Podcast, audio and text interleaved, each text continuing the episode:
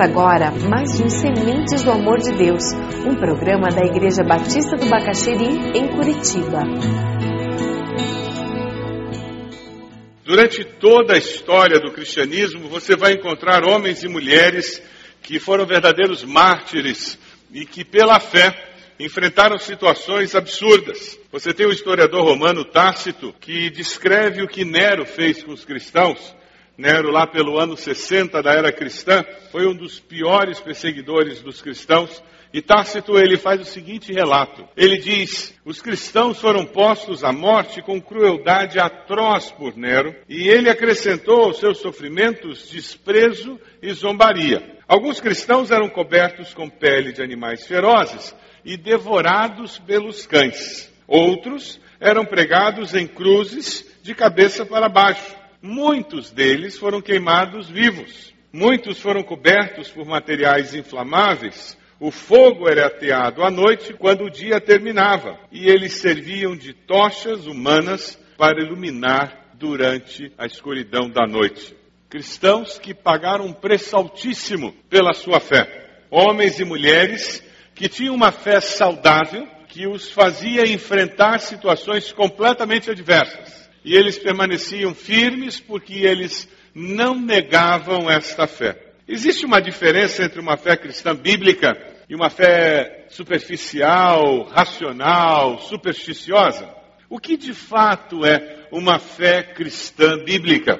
Ter uma fé cristã bíblica é confiar em Deus com o entendimento da doutrina correta e com uma expectativa da manifestação sobrenatural de Deus. Uma fé supersticiosa ela tem muita dificuldade de lidar com questionamentos, porque ela nega a razão, ela nega as questões existenciais, porque ter questões existenciais e reconhecê-las é não ter fé. Por outro lado, o outro extremo diz que você simplesmente usa a razão. E tudo que não pode ser explicado racionalmente não tem Deus. A fé racional, ela tem muita dificuldade para lidar com o sobrenatural e com a limitação humana. Já uma fé cristã bíblica, ela aceita perguntas, ela aceita questionamentos e ela gosta de conviver com essa dificuldade humana de não ter resposta para tudo, porque ela aceita a limitação humana. Romanos 10, 17 nos diz que a fé vem pelo ouvir e o ouvir a palavra de Deus. É por isso que ninguém se forma na escola bíblica. É por isso que ninguém se forma em discipulado. Ou melhor, se forma no dia da morte. Porque a partir daquele momento você vai conhecer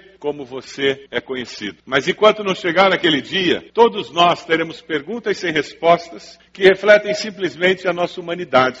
Uma outra característica da fé supersticiosa é que ela depende de sinais. Quem tem uma fé supersticiosa precisa estar vendo sinais sobrenaturais o tempo todo, como um drogado precisa se picar. Porque se eu não, não recebo aquela dose do sobrenatural hoje, a minha fé simplesmente murcha, como uma planta que não recebe água. E lá no outro extremo da fé racional, você encontra aquela postura que nega a possibilidade do sobrenatural invadir a minha vida. E essa história de curas e maravilhas é coisa do Novo Testamento. Não existe mais nada disso hoje em dia. Porque Deus não invade mais a história. Eu conheci uma pessoa que se dizia cristã e se diz cristã, e ela diz que Deus não intervém na história humana. Deus está alheio à história humana. Eu creio que a fé cristã bíblica é uma fé que é verdade, ela independe dos sinais, porque ela existe tendo ou não tendo sinais. Mas certamente ela espera o mover sobrenatural de Deus, porque ela está firmada num ser que transcende a realidade natural. Então, é natural que o sobrenatural naturalmente se manifeste. A fé bíblica, ela independe dos sinais, porque ela acredita no que Jesus disse, que felizes são os que não viram e creram. Mas a fé supersticiosa, ela também tem uma grande dificuldade, porque ela precisa do guru. Ela substitui Deus pela unção do líder iluminado, pelo guru. E eu tenho que tocar nas vestes do guru, eu tenho que ir nas reuniões do guru, eu tenho que ver os DVDs do guru, eu tenho que decorar as mensagens do guru, e o guru é o guru. E a fé supersticiosa, ela substitui Deus pelo iluminado, pelo líder espiritual. Já a fé racional vai para o outro extremo, porque ela nega o sobrenatural, ela fica simplesmente com a inteligência, com a razão, com o raciocínio daquele líder. E o líder é apreciado enquanto ele tem bons pensamentos e bons arrazoados, mas liderança espiritual mesmo nunca é reconhecida. E autoridade espiritual na vida de quem tem a fé racional nunca é reconhecida. Porque aquele homem não é um líder espiritual, aquela mulher não é uma líder espiritual. É simplesmente uma pessoa um pouco mais esclarecida do que eu, com mais conhecimento do que eu. Já a fé bíblica, ela produz respeito e admiração pelo líder espiritual e aumenta a dependência de Deus. A fé bíblica tem por alta estima e amor aqueles que trabalham no meio deles como liderança espiritual, mas nunca para diminuir a dependência de Deus. Pelo contrário, ela nos faz ver naquele líder espiritual graça e misericórdia de Deus. A fé supersticiosa, ela tem uma grande dificuldade. Ela é paganismo travestido de evangelho. Então ela é simplesmente uma substituição da benzedeira. Então a fé supersticiosa, o que ela faz é manipular o sobrenatural para conseguir os favores. Eu entrego o dízimo para não gastar na farmácia, ou para não quebrar o carro essa semana, né? Você já recebeu o salário, se você não entregar o dízimo, vai gastar o mesmo valor na farmácia. E a postura é essa, é por medo. Então eu faço as coisas para manipular o divino. Você vai ter um, uma entrevista de trabalho essa semana, então você tem que ir à igreja. Essa semana eu não posso faltar ao culto. E, e, é uma postura de manipulação. Essa semana eu vou fazer hora silenciosa, período devocional todos os dias, porque o meu filho vai fazer vestibular, né? Então eu tenho que garantir que eu não vou falhar nenhum dia. Isso é uma fé supersticiosa, em que a minha relação com o divino é manipuladora. Como se a minha relação com Deus tivesse um balcão de negócios no meio. A fé racional vai para outro extremo e ela coloca Deus na fronteira da capacidade humana. Então eu tenho que fazer tudo com a minha força, com a minha capacidade, e tem até versículo bíblico citado para isso, mas Deus fica sempre na fronteira. Então eu só vou orar, eu só vou buscar a Deus quando eu esgotei todos os meus recursos. Já viu alguém vivendo assim? E esse é o grande problema dessa fé racional, é porque conforme a ciência amplia seus conhecimentos, conforme eu progrido financeiramente, eu tenho mais influência, eu tenho mais pessoas para telefonar, eu tenho mais dinheiro para comprar favores, para comprar serviços, para comprar remédio, para comprar tratamento, e com isso eu empurro Deus para mais longe. E eu preciso menos de Deus, e eu me iludo mais. A fé racional, ela tem um problema seríssimo porque ela se engana mais. Aí quando eu tenho um problema, eu mudo de terapeuta, eu não busco a Deus. Eu faço mais uma viagem para o exterior. Eu mudo a mobília da sala, eu não busco a Deus. Mas ao invés de resolver a questão existencial da minha vida, eu, eu me engano, porque a autossuficiência do humanismo me engana. A fé bíblica não, a fé bíblica ela reconhece a fraqueza humana e Deus não está na fronteira da capacidade humana. Deus está no âmago da existência humana. Então eu tomo remédio para dor de cabeça e digo digo, Deus me ajuda para que esse remédio faça passar essa enxaqueca. Porque foi o Senhor que deu capacidade para o ser humano fazer esse remédio abençoado. Então eu vou tomar esse remédio e eu peço que o Senhor use esse remédio. A fé bíblica, ela reconhece a fragilidade humana e busca força em Deus. Porque eu tudo posso naquele que me fortalece.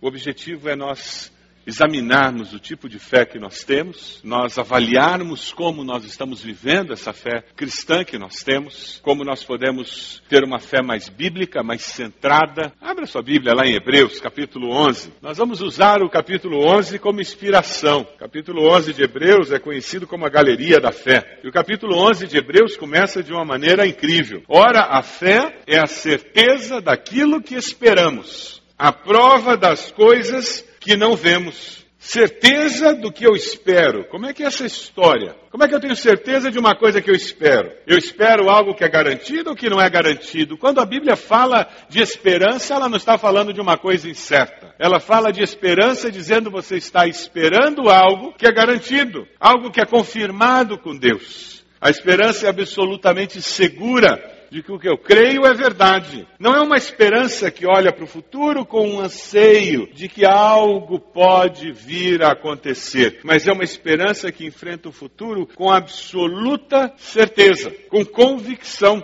É por isso que a fé é a prova das coisas que não vemos. Eu não vejo o futuro, eu não sei o que está exatamente lá, mas eu sei em quem eu tenho crido. E eu tenho certeza de que Deus é Senhor da história da minha vida. A prova das coisas que não vemos. Tem um texto que eu gosto demais, em 2 Coríntios, capítulo 4. Esse é um texto bom de ter sublinhado na Bíblia. 2 Coríntios 4, 16 a 18, a palavra nos diz assim: Por isso não desanimamos. Embora exteriormente estejamos a desgastar-nos, interiormente estamos sendo renovados dia após dia, pois os nossos sofrimentos, leves e momentâneos, estão produzindo para nós uma glória eterna que pesa mais do que todos eles. Assim, fixamos os olhos não naquilo que se vê, mas no que não se vê.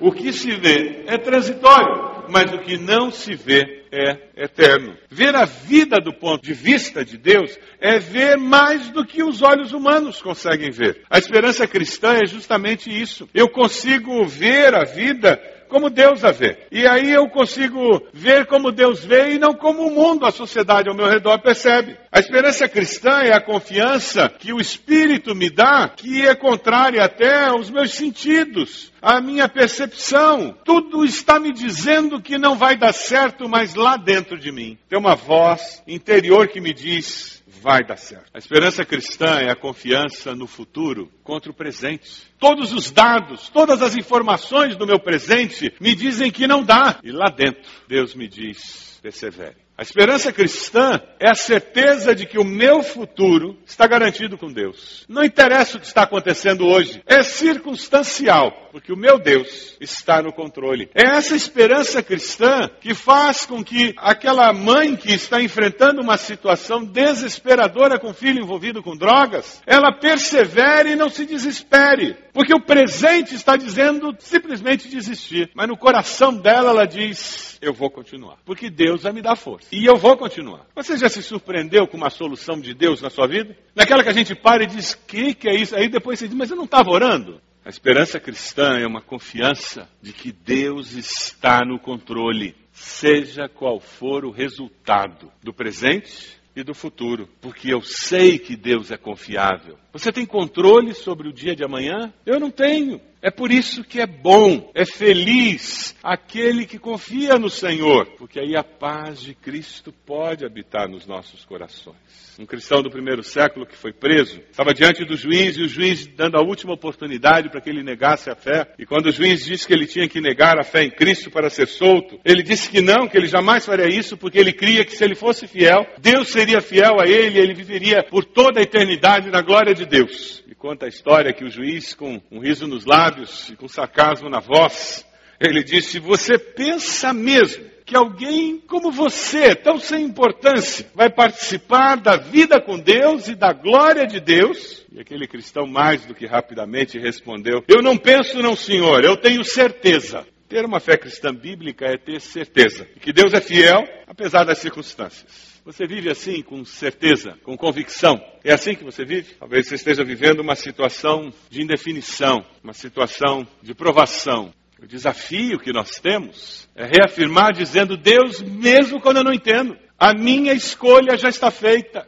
Eu vou continuar confiando, porque o Senhor é confiável. E eu vou continuar esperando mover sobrenatural de Deus, porque a fé bíblica, ela tem uma expectativa permanente, porque ela está voltada para o Deus do sobrenatural. Então é natural esperar o mover sobrenatural na minha vida natural. A grande vantagem que nós temos na nossa vida é que o nosso Pai Celeste, ele tem as respostas. Além de gostar que nós façamos perguntas, ele tem as respostas, mas nós não podemos nos esquecer que ele nunca nos prometeu que daria todas as respostas que nós quiséssemos. E nós nem temos condições de ouvir todas as respostas. A nossa mente humana, a nossa emoção humana, não tem capacidade para entender e receber todas as informações. Não temos estrutura intelectual, emocional e espiritual para termos todas as informações. Dê uma olhadinha no versículo 3. O texto nos fala sobre um Deus que tem todas as respostas. O texto nos fala sobre um Deus que criou todas as coisas, que é Senhor sobre todas as coisas e que se importa conosco. Versículo 3 diz que o universo foi formado pela palavra de Deus, de modo que aquilo que se vê não foi feito do que é visível. O que na realidade o escritor de Hebreus está tentando nos lembrar é que nós estamos colocando a nossa fé não apenas numa imagem, não apenas num pequeno Deus, mas nós estamos colocando a nossa fé no Deus Criador de todas as coisas. No Deus que cria o universo, nos coloca como mordomos do planeta e diz: vocês são responsáveis por cuidar desse planeta. E mais. E ele diz: Eu fiz com que tudo funcionasse. E você está preocupado com a minha intervenção na sua vida. E num texto que fala de termos fé e de confiarmos em Deus, Deus nos lembra sobre quem Ele é. Quando você estuda Hebreus 11, a galeria dos heróis da fé, você está aprendendo com homens e mulheres que viveram pela fé e assim experimentaram a aprovação de Deus. Veja o versículo 2: Pois foi por meio dela, da fé, que os antigos receberam bom testemunho. A grande virtude de Abel é que o que ele fez, ele fez bem feito, com intensidade e com interesa de coração. A nossa grande dificuldade é que nós vivemos tantas vezes com o coração dividido, não com interesa de coração. Algum tempo atrás, um filme que fez muito sucesso, ele falava justamente sobre isso, sobre o sucesso de um homem, que a grande característica dele é que nas várias áreas e vários momentos da sua vida, o que ele fez seja lá o que fosse, o que ele fez, ele fez com interesse de coração. E a consequência é que ele foi tremendamente bem sucedido no que ele fez. O fazer o que eu faço com um compromisso inteiro, completo, com uma dedicação inteira, é um princípio bíblico. Como é que você tem vivido a sua vida? Você é um estudante meia-boca na escola? Ou você faz o que você faz dando o seu melhor. Lá no seu trabalho você é um funcionário meia-boca, aquele que faz o mínimo do mínimo do minimoro, ou você faz o que é o melhor que você pode fazer, você vai além do que pediram a você para fazer. Na sua empresa você tenta levar ela ali no meia-boca, você faz o mínimo do que precisa fazer para conseguir pagar as contas ou você está procurando excelência dentro da sua empresa? Como é que você é no seu relacionamento em casa? Tem alguns casais que acham que o relacionamento conjugal vai acontecer por acaso e não existe investimento de tempo. Tem pessoas que não entendem por que a vida cristã deles é tão sem graça. Mas eles vivem a vida cristã tudo meia boca. Meu envolvimento com a igreja é meia boca, meu envolvimento na célula é meia boca. Eu vou quando não tem mais nada para fazer, eu não, não me envolvo em nada. De vez em quando eu apareço no coro, porque eu gosto de cantar, mas de vez em quando eu não tenho compromisso com nada. Eu entrego o dízimo um mês, passo dois sem entregar, entrego um mês e passo três sem entregar. Eu não tenho compromisso com nada e não se iluda. Deus não se agrada da sua vida. Dê uma olhadinha no versículo 4. Pela fé ele foi reconhecido como justo. Os dois entregaram os dois irmãos, mas só um experimentou esse tipo de reconhecimento quando Deus aprovou as suas ofertas. Embora esteja morto, por meio da fé, ele ainda fala. A morte jamais é a última palavra na vida de um homem justo. Quando o homem deixa esse mundo, algo permanece. Cada um de nós, quando morre, continua falando. Deus nos ajude a ser bênção para gerações futuras. Você consegue lembrar de alguém que, pela sua vida de fé, pelos seus valores, essa pessoa, apesar de morta, ela serve de inspiração para o seu coração. A nossa vida de fé não afeta apenas o nosso presente, ela afeta o nosso futuro. E não afeta apenas a nós, ela afeta as gerações da nossa família. E não afeta apenas a nossa família, afeta aquelas pessoas que são influenciadas pela nossa família. Que tipo de fé você tem? Uma fé bíblica, sadia? Você tem crescido, fortalecido essa fé? Vamos ler juntos o versículo 6. Sem fé é impossível agradar a Deus. Pois quem dele se aproxima precisa crer que ele existe e que recompensa aqueles que o buscam. Dê uma olhadinha no versículo 32 aí, na sua Bíblia. Que mais direi? Eu não tenho tempo para falar de Gideão, Baraque, Sansão, Jefité, Davi, Samuel e os profetas, os quais pela fé conquistaram reinos, praticaram a justiça, alcançaram o cumprimento de promessas, fecharam a boca de leões, apagaram o poder do fogo, escaparam do fio da espada, da fraqueza tiraram força, tornaram-se poderosos na batalha, puseram em fuga exércitos estrangeiros. Houve mulheres que pela ressurreição tiveram de volta os seus mortos. Uns foram torturados e recusaram ser libertados para poderem alcançar uma ressurreição superior.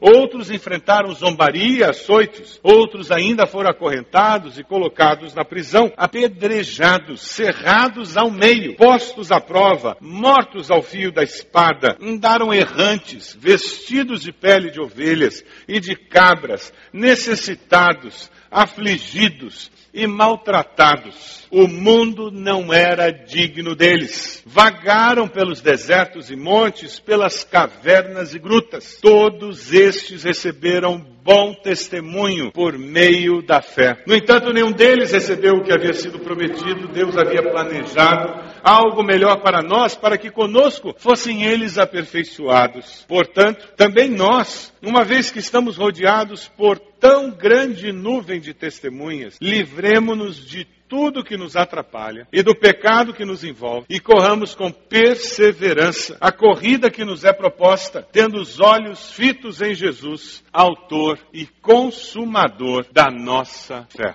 Amém? Pela fé, muitos cristãos enfrentaram sofrimentos e provações e continuaram confiando em Deus. E você? Você hoje decide confiar em Deus?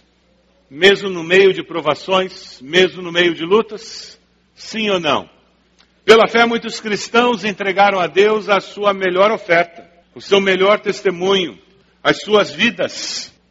Você hoje, pela fé, decide entregar o seu melhor ao Senhor? Sim ou não? Pela fé, muitos cristãos esperaram com confiança que o impossível acontecesse nas suas vidas. Você hoje, pela fé, decide esperar a intervenção sobrenatural de Deus na sua vida? Sim ou não? Pela fé eu vou esperar o sobrenatural de Deus na minha vida, na minha família, lá no meu trabalho. Eu vou voltar a esperar o sobrenatural de Deus. Quem sabe a sua decisão hoje é dizer, Deus, pela fé, eu vou voltar a entregar o melhor para o Senhor. Eu quero dedicar o meu melhor eu quero me dedicar inteiro. Eu não quero viver a vida cristã pela metade, sem ter uma entrega completa. Deus, pela fé, eu vou me entregar por inteiro. Eu quero influenciar gerações da minha família.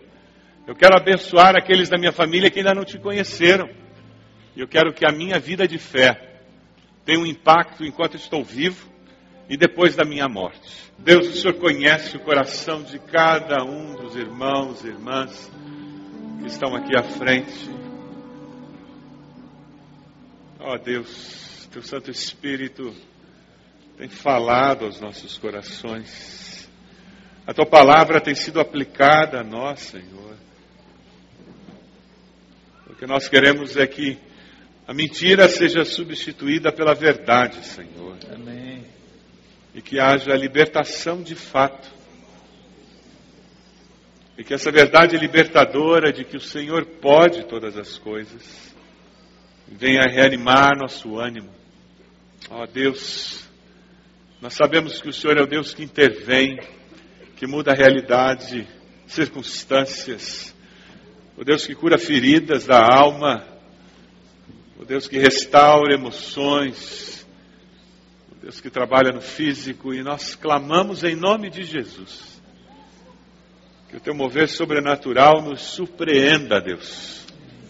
Para que nós possamos glorificar teu nome, exaltar ao Senhor. Ó Deus, nós nos unimos como família do Senhor e pedimos a tua bênção sobre a vida de cada um dos irmãos que está aqui sobre a vida das pessoas que eles vieram trazer no teu altar, Senhor. Onde quer que elas estejam neste momento, ó Deus, que elas sejam tocadas pelo Senhor. Quebranta o coração endurecido, traz arrependimento ao coração que está envolto no pecado. Traz, Senhor, consciência do teu amor àquele coração que está seco Ó Deus, aviva-nos como teu povo. Que estudarmos a vida de homens e mulheres que, pela fé, enfrentaram perigos e lutaram e venceram. Ó Deus, que nós sejamos inspirados, desafiados, fortalecidos para impactar as nossas famílias, impactar a nossa cidade, para que a nossa fé honre e glorifique o teu nome, Senhor. É assim que nós saímos desse culto. Usa, Senhor, a nossa fé para honrar e glorificar o teu nome. Nós oramos em nome de Jesus. Amém. Amém.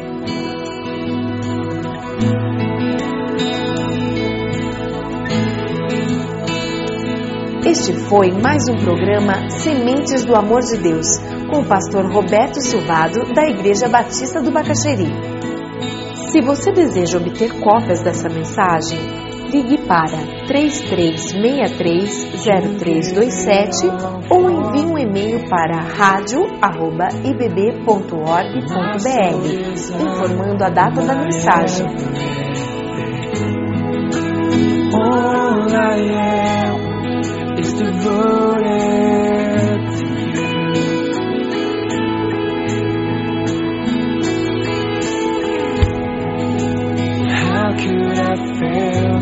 It's